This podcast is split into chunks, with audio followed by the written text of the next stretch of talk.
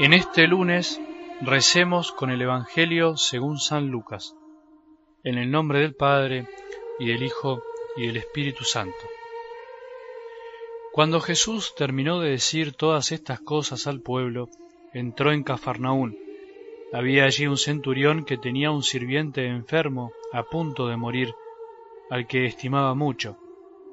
Como había oído hablar de Jesús, envió a unos ancianos judíos para rogarle que viniera a curar a su servidor.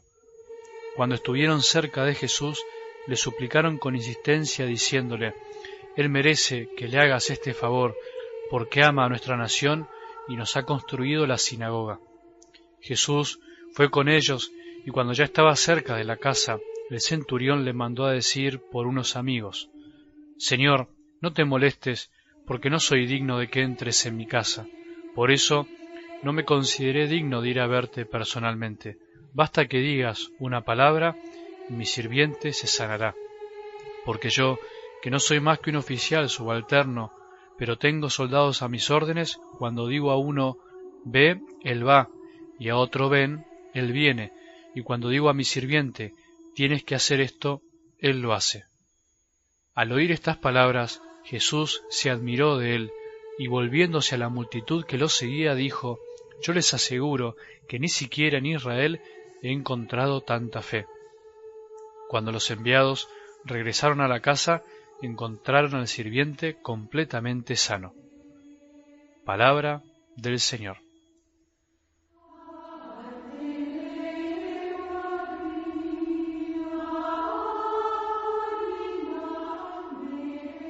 El comienzo de una nueva semana me parece que siempre anima, siempre invita a empezar de nuevo. En realidad, nuestra semana empieza los domingos, el Día del Señor debería ser siempre nuestro cimiento para todo lo que se nos viene encima a partir del lunes, cuando retomamos nuestros trabajos, nuestra rutina, lo que nos toca cada día. Siempre existe un peligro en nuestra vida cotidiana y en nuestra vida espiritual, en la vida de fe, la rutina que se transforma en acostumbramiento y nos hace perder el asombro. Es verdad que no se puede vivir asombrado todos los días, pero también es verdad que tampoco es bueno vivir acostumbrado a todo.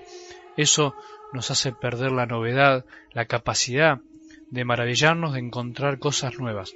En esta semana te propongo y me propongo intentar asombrarnos con cada evangelio que escuchemos y leamos, que podamos recuperar esa capacidad dormida que nos ha regalado nuestro buen Dios. Vamos a reflexionar sobre la novedad del Evangelio. El Evangelio es novedad, la palabra de Dios siempre es novedad, Jesús es novedad, jamás es rutina. Su vida fue una novedad, sus palabras fueron y son novedad, sus acciones rompieron la rutina y aportaron novedad. Somos nosotros los que no la encontramos a veces porque estamos acostumbrados y cansados, porque no escuchamos bien y pasamos de largo. Podrías hoy probar algo. La tecnología nos permite hoy probar algunas cosas. Hay que probar cosas nuevas. Corta ahora el audio y volvé para atrás. No escuches o leas más mi comentario. Frena.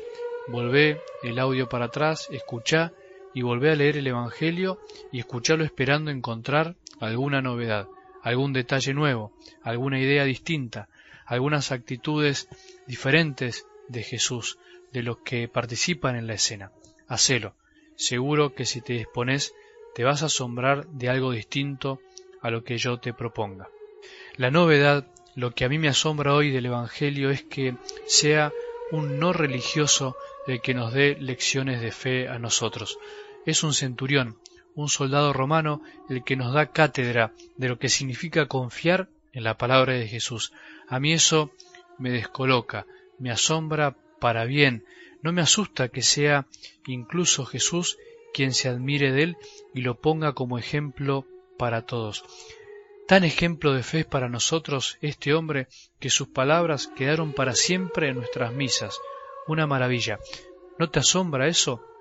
Las palabras de un pagano, de alguien supuestamente sin fe, repetidas todos los días por millones de personas en el mundo en cada misa celebrada antes de recibir a Jesús en la Eucaristía. Son las únicas palabras de la misa en las que al sacerdote se le obliga y debe responder junto con el pueblo. Nadie es digno, ni siquiera el sacerdote, hasta el Papa las tiene que decir. Señor, no soy digno de que entres en mi casa, pero una palabra tuya bastará para sanarme, decimos. Si la palabra de Jesús ese día bastó para sanar a ese sirviente, hoy debemos creer y pensar lo mismo. ¿No te asombra? Una palabra de Jesús escuchada con fe basta para sanarnos de nuestras enfermedades del corazón. Asombrate con semejante modelo de fe y al mismo tiempo no te asombres de que los menos religiosos parecen muchas veces los que más fe tienen.